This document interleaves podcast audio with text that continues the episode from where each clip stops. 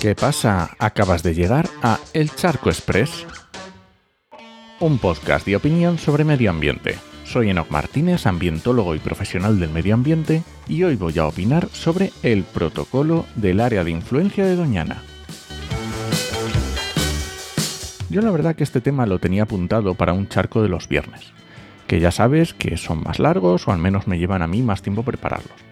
Pero es que ya va a hacer un mes desde que se firmó el famoso protocolo y yo estaba esperando a ver negro sobre blanco movimientos. Y yo no sé si es por todo el ruido mediático de otras historias que ha habido, porque yo no he sabido encontrarlo, o es que realmente no ha habido más movimientos. Y esta semana es la última de charcos del año y lo mismo no llegó al viernes y, te felicito las fiestas antes, así que voy a contar lo que hay.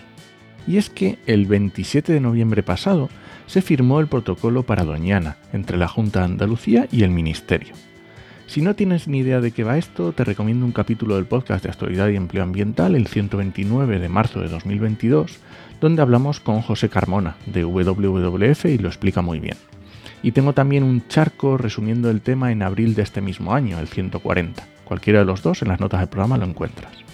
Pero bueno, vamos con el protocolo recién firmado. El protocolo se llama, ojo, ¿eh? Protocolo General de Actuación entre la Junta de Andalucía y el Ministerio para la Transición Ecológica y el Reto Demográfico, relativo a la realización, seguimiento y evaluación de las iniciativas y actuaciones para el desarrollo socioeconómico sostenible del área de influencia del espacio natural Doñana, con fecha de firma de noviembre de 2023.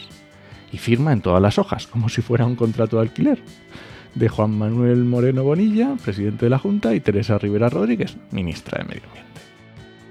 El protocolo empieza con una exposición mm, del punto de partida, digamos. Ya sabes, esto es Doñana, ha sido importante, hay que colaborar, mm, esto es territorio, espacio protegido, etcétera, etcétera, etcétera.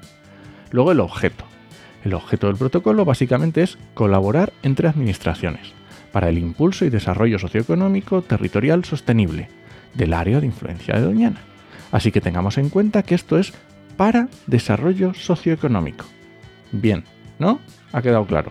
Ok seguimos con los principios de actuación, que básicamente es que colaboración para que el desarrollo socioeconómico no se cargue los valores naturales, cumpliendo la, legalidad, menos mal que lo han puesto, cumplir las sanciones europeas, gracias también por esto, y considerar y poner atención en las recomendaciones de Ramsar y de la UNESCO. Considerar y poner atención. Vale. Y participación y diálogo permanente entre administraciones. Vaya, también menos mal que lo han puesto. Luego viene el foro de diálogo, que habrá un foro de diálogo de las partes que a lo mejor se reúne una vez al mes y que podrán ir también empresas, asociaciones, etc. Vale. El punto cuarto, vamos por el cuarto, es compromisos económicos. Ninguno, por ninguna de las partes. Y que si se gasta algo, pues cada uno paga lo suyo.